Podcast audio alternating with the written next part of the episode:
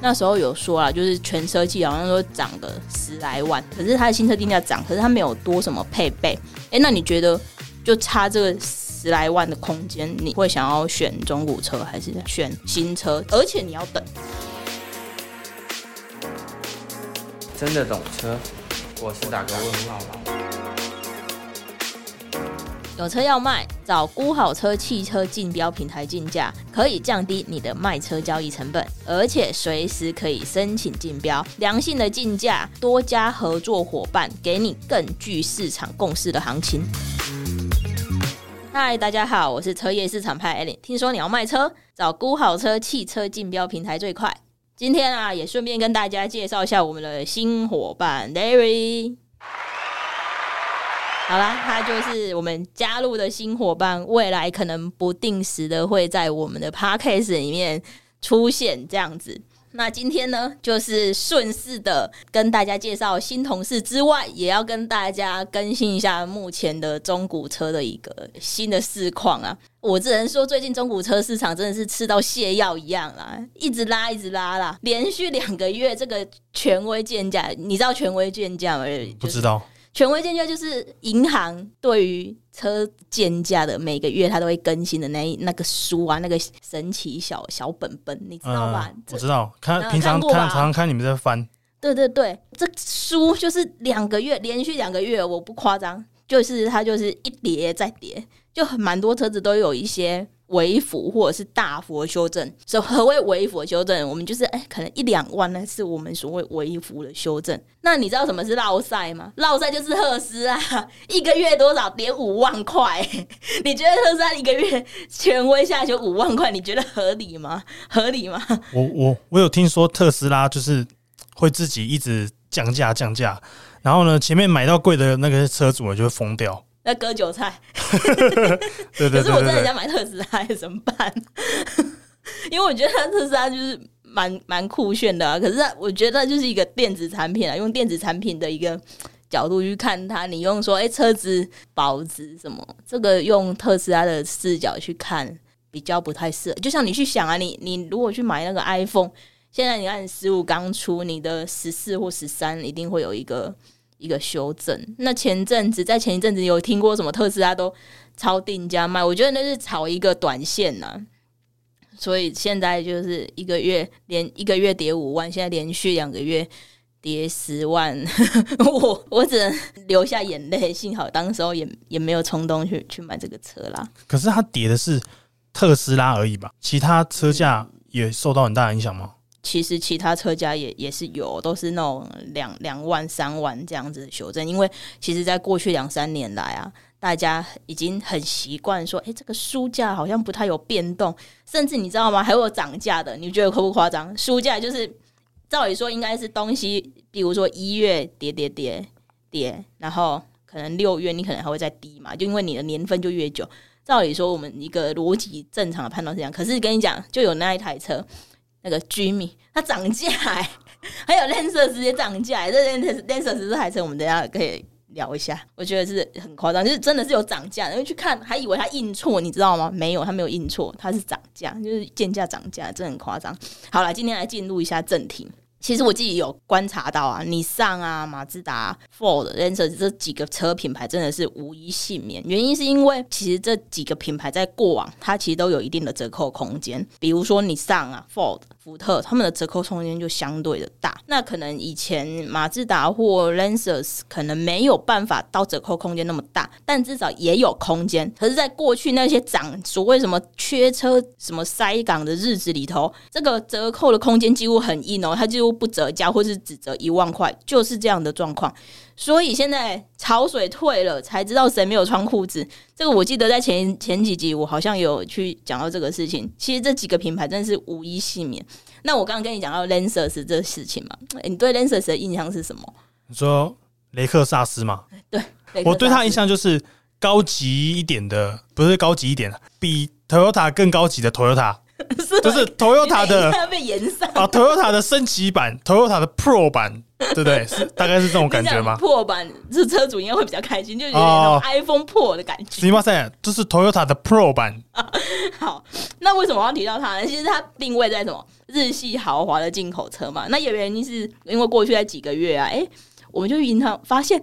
热门车就哪几个？什么 IS 啊、N 叉，哎，那些会涨价。你有你有去想过这件事情吗？就是银行对它的建价会涨价这件事情，我自己是没遇过。我是入车市车业以来是第一次去遇到，所以我觉得很夸张啊。那我比较好奇，它是就是银行是根据什么去调它这个建价？我觉得银行他们可能会去根据市场的热度，就比如说这个车子它的市场上有多少。稀不稀有？再来就是大家的接受度高不高？我觉得这是一个很重要。你你想想看哦，如果一个大家对它的认同感不高，觉得它就是一个垃圾的车子，怎么银行也也会跟着认同？我觉得有时候这是一个产品，大家对于它的认同很高很高，甚至哦，可能 Lancer 是等于不会坏的进口日系进口豪华车款。也许我这样讲夸张，不会坏。夸张，但是大概如果是诶把这个等于画上等号的时候，对于这种东西的估值，对他就比较有信心嘛。那再来就是一个是说，那时候有说啊，就是全车季好像说涨个十来万，就是他的新车价要涨价，可是他的新车定价涨，可是他没有多什么配备。诶，那你觉得就差这个十来万的空间，你你会想要选中古车还是选选新车？而且你要等，所以一堆人会去买中古的。然后中古的就就涨价了，有可能就是这样。那我我自己觉得银行在看这件看待这件事情是这样，是因为它涨那个涨幅太大，所以它的中古车就修正。那我倒很好奇，为什么身为同样是日系豪华的 Infinity，为什么没有这种待遇呢？你这个又要又要这是开另外一个副本呢？对，是是？又是开另一个副本。为什么啊？因为。你知道 Infiniti 其实有些东西都是跟宾士很双生嘛，很像。有没有连连钥匙？你有看过吗？钥匙它那个钥匙，然后椅子就是有一款椅子是一体式，然后大概在头枕的位置有个框框，那一款椅子你看过吗？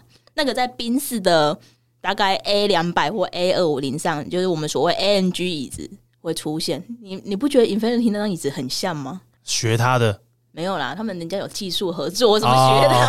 哎、哦欸，这这是真的啦。然后他们除了在那个 Q 三十这款有做技术合作之外啊，还有在就是 Q 五零这款有做技术合作。对啊，因为 Infinity 本身他们的车真的是比较少。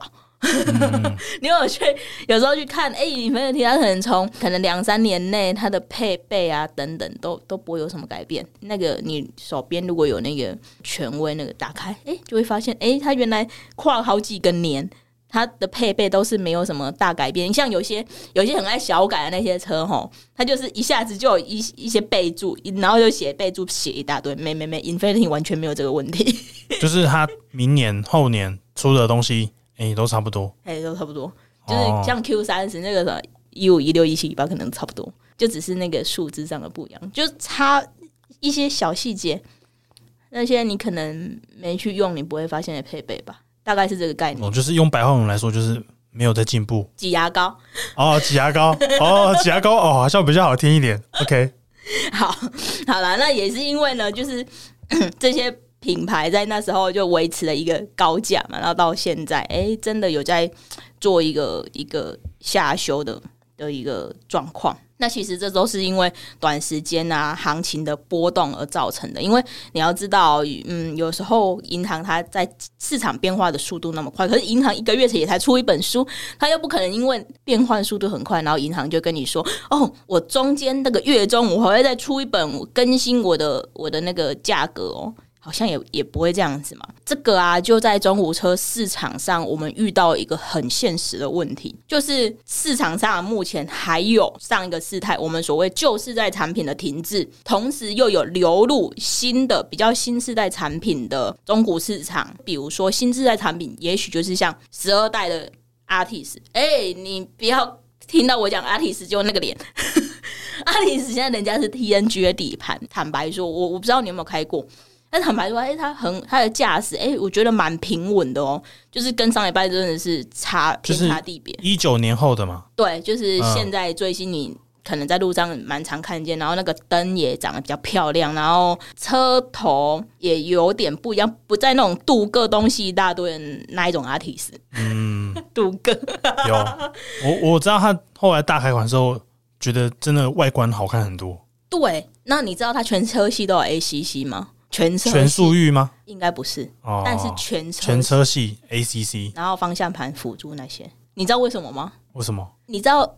阿提斯的最低版本其实是没是铁圈，就是像锅盖轮圈，没有什么设计感，对，没有辨识度，就是圆圆的这样，圆圆的，然后有个洞这样啊，圆圆的啊，一个孔一个孔一个孔这样子，对对对，OK，可以配 ACC，你不觉得很神吗？这样感觉蛮奇怪的。可是可是你知道为什么吗？如果去探究过这件事情，小道消息啦，就是因为他们要为了规格统一跟生产的时候。生产线它其实每一个款车都在生产线跑，可是它如果为了要 cost down 嘛，尽量减少那个生产成本，他如果为了要做有些车有，有些车没有，其实就会变成他的在生产的过程中，它的每一个步骤就要去调整。就比如说，诶、我这个最低阶的，我不要有 ACC，那它可能那一条产线都不可以生产比较高级的版本，它就是只能生产那个。可是对 Toyota 是国瑞汽车嘛。对他们这个汽车制造厂来说，就诶是一种很需要去换产线啊，需要时间，然后就因为这个时间会去减损他们生产车辆的一个台数，量能就会被降低，所以他们就只好全车系都有 ACC，对，想想必也是反映在车价上面。对，但是其实也也也不贵啊。可是你想想看，这样子那么国民的车，然后全车系配 ACC，二零一九年 Toyota 开始的嘛，就是十二代开始是第一批嘛。但那时候有几间车厂是这样，好像也没有诶、欸。其其他国产车厂还在那边分等级，ACC 给不给了，甚至有没有 ACC 还是个问题呢。那当时还有很多连 ACC 都没有。所以啊，我就是我就会把它归把这个车归类成就是比较新的产品嘛。那像比较新的产品，我我们就会发现到一件事情哦，时至至今是二零二三年，诶，中古车有一些换车潮，可能在一九年、二零年那时候买的车主，好像也出现了哦。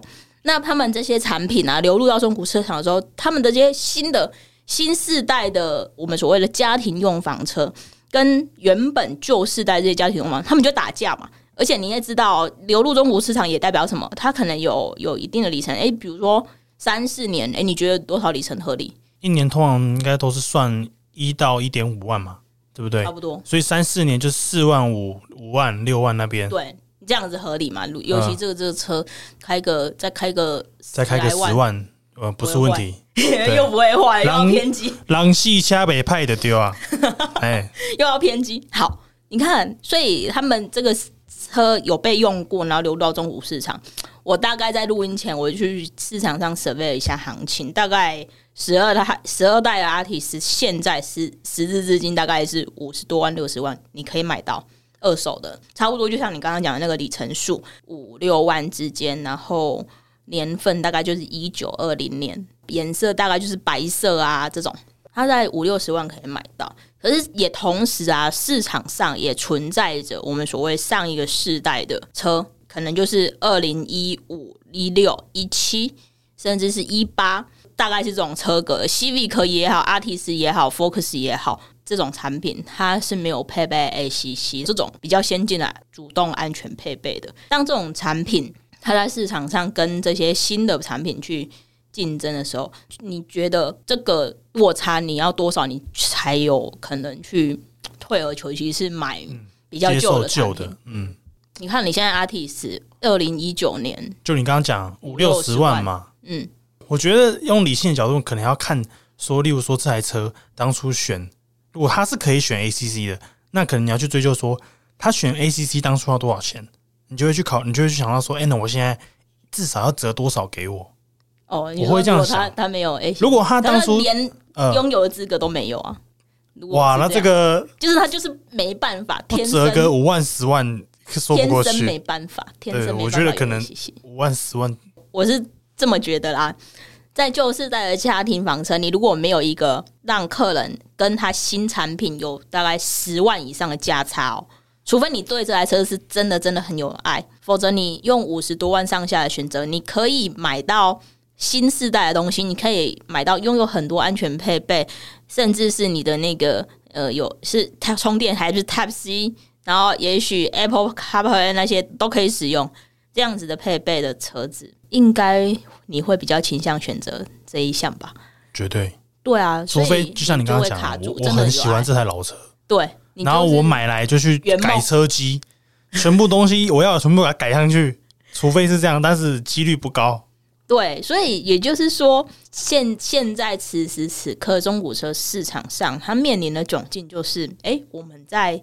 这个新世代的产品进来了，三年后嘛的新车变中古车流入中古车市场，那原本就是在中古车还停留在这个市场上，这些东西应该要下修，对于产品不管是功能等等上面的有所推让，因为并不是说这些新世代的车子。车况不好，或是妥善率不好，他们都是一样，是好棒棒的妥善率高的资优生、优等生们。这些产品流入了新这个中古车市场之后，势必会影响到这些旧生，就是要有价差。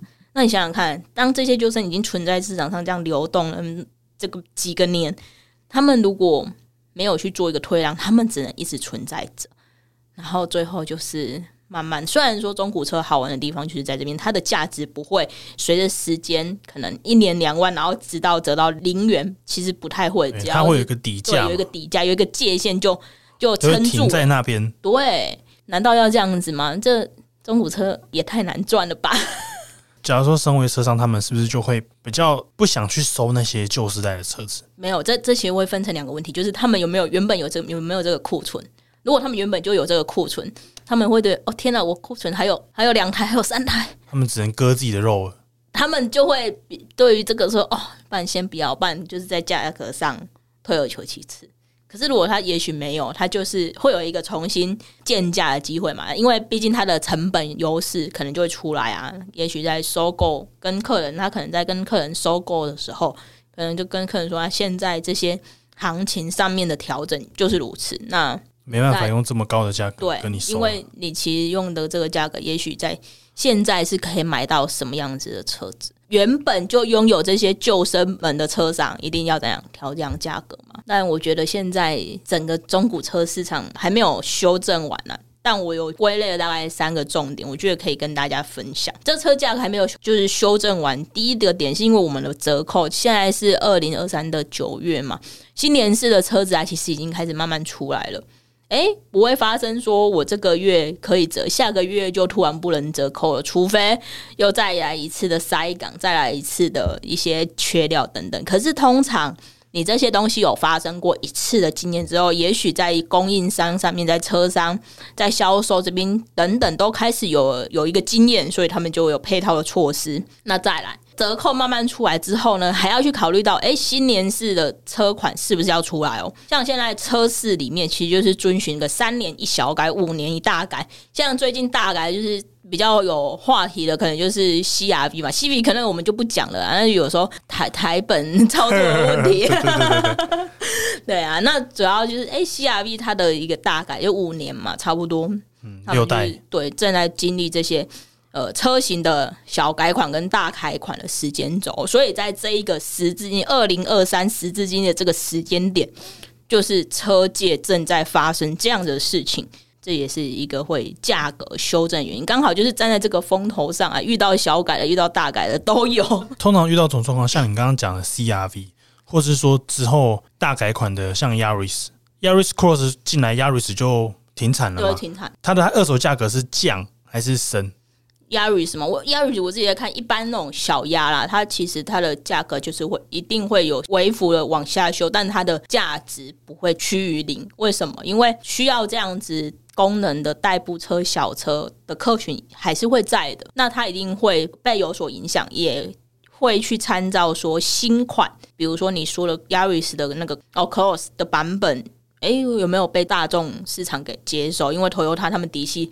体系里面还有一个叫做 Corolla Cross 嘛，CC 这个车子卖的非常非常好，对，好到那个和泰会放鞭炮这样子，全台销售冠军。对，没错，这台车真的是很神，这个是他们切对市场定位了，操作的很成功的一环，甚至还有。就是外销，然后在泰国那边其实也都卖得还不错。在这个时候，当你价格修正完毕之后，就像你说的，会不会继续调？其实有些东西还是会被影响，也要看它后续接替它的产品被车厂怎么定价。比如说，假设呃，Yaris Cross 这个真的卖的有点贵，那也许这个价差就出来。那也许有哎，Yaris 旧的 Yaris 有机会是可能就是会冻在那里。这个观念有点像是本田的 Fit。Fit 这台车真的很厉害，它从二零零八年到二零一一七一八左右，二代、二点五代、三代，它都是油车，而且卖的非常好，而且这车本身都没有什么问题，也没有什么所谓什么通病毛病，然后同级距的空间什么各个条件都非常非常好。然后后面它出了这个就是油电油电嘛，那当然虽然它有纯油款，可是它其实。据我所知，这一个最新的 Fit 它有一半以上都是属于进口件，包括它的就是零配件，它都是属于进口件。原因是因为其实当时候本田并不看好这一台车会卖得好，所以他们对于这个市场去切，就是预估量估得很保守，一年能估个千来台而已。虽然现在路上。也真的蛮 蛮少，蛮、啊、少看到。路上其实没有不不常看到、啊，不常看到的，对对啊。其实也是因为这样子，所以台湾本田他们对于这个估量非常的保守，而且它价格真的不算低耶、欸。我记得最便宜的好像也要见七吧。它我觉得它两个版本，一个就是油电，一个就非油电了。所以它这个版本出来之后，市场接受度如果没有。那它原本就，比如说三代，我们就不讲二代、二点五代，三代、三点五代，它的那个价格到现在，可能在市场上看，你没有来个四十万上下，甚至是四十多万，你根本买不到车。你买了，你可能只能买那种真的有有点瑕疵的。所以说，反而说它这新的出来之后，接受度如果没那么高，旧的车型可能折价的幅度就还会变小，就就会变。对，它那个折价率就会变小，其实就要看它接接替它的车型跟车商策略是什么。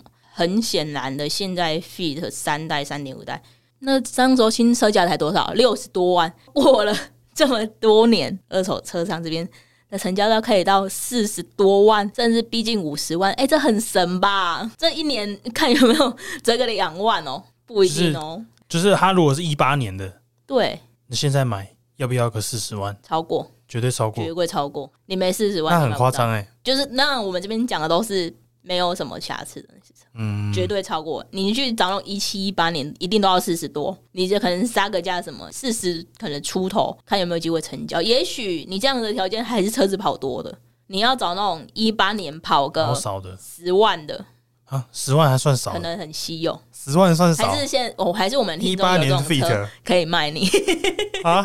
一八年 Fit 跑十万算少，市场市场上都跑那种一八年都跑那种十十几万的，对啦。所以有时候我们看车商他们，呃，中古车商他们现在手上有的一些产品啊，他们再去定价，其实会透过就是它的后续车款怎么定位，其实会蛮重要的。那当然了，我也期待 Yaris 可以走了 Fit 的后路，因为我们好像有几个几个客人也是有。有这个车子，你你就是希望他可以保保值住啦，因为不看好 Yaris Cross，也我也没有这样说，我只是说因为通膨什么的。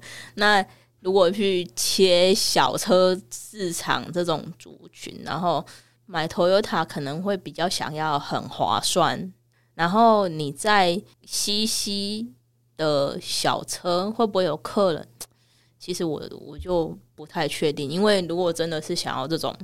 高 CP 值的客人，Corolla Cross 是他不二的选择，甚至比 Yaris Cross 更 CP 值。有可能，因为他就觉得我这样多加一点点钱，可以买到空间很大的。在刚开始这个车这样 Cross 在推出的时候啊，它跟 Artis 有有一些车型，它的价格带是有重叠，也像是一个世界趋势，就是修旅车开始跟轿车变成五五分。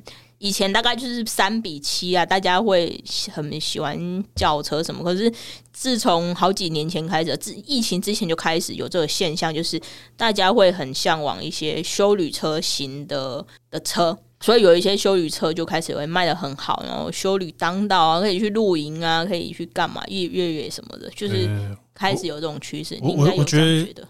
我觉得就是因为疫情过后，大家开始升级。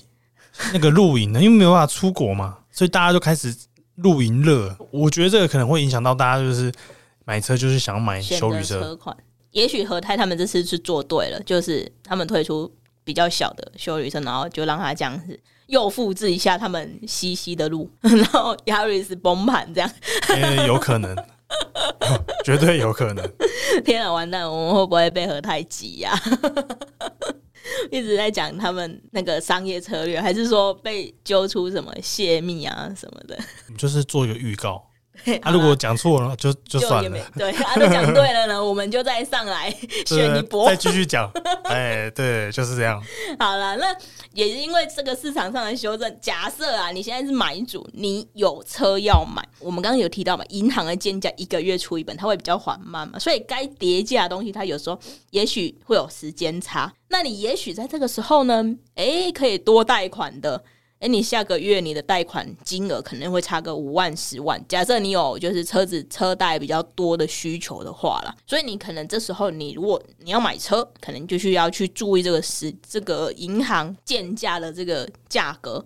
同时啊，也会代表一件事情，就是哎，你有没有可能再多等一下？嘿，你就有机会再买到便宜上个月两万、三万、五万的车呢？你是有机会的哦。所以如果不急，然后你可能没有什么贷款需求的话，就可以再等等啦。好啦，那如果说你是卖主，你有车要卖，我们之前有聊过嘛？有时候吼，你车子要卖，诶，估到这个价钱不错，可是你当时候可能觉得再比比看啊，等等之类，你那时候没有觉得要卖车，你会怎样？脚麻啊，你又卖不下去了，锚定效应嘛？这个我们前几集也有说过这个事情。你当时候你比过价格，那当初你的车子就没有卖掉。那你在当你的心目中，你就会哎、我之前这车子可以卖多少钱？现在怎么这样？剩这样，我不卖了。那除非你是迫切有被现实所逼需要卖车，那我想你那个美好的价格会永远存在你的心目中，所以你就会觉得哦天哪，这个跌价变市场变化怎么那么快？甚至是说哦天哪，这车商也太夭寿了。怎么之前估价估一估是只估这样啊？下个月估价估一估就剩这样，是太黑心吗？还是在套路什么的？哎、其实不是啊，是因为在今年，尤其是在二零二三的下半年，这个市场中古车市场他们在下修的幅度真的很快。尤其哎，在我们每天在看这些车子行情的参与者，哎，我们自己有时候也会措手不及的时候。好了，今天以上就是跟大家分享这些，希望对大家都有帮助呢，也希望你们会喜欢。那我们谢谢 David，耶，还是要按一下。好，好，今天就这样啦，欢迎到 YouTube 或 Apple Podcast 留言跟我分享曾经在中古车领域遇到的小故事。喜欢的朋友们，帮我到 Apple Podcast 留言加按五颗星，真的懂车。我们下集见。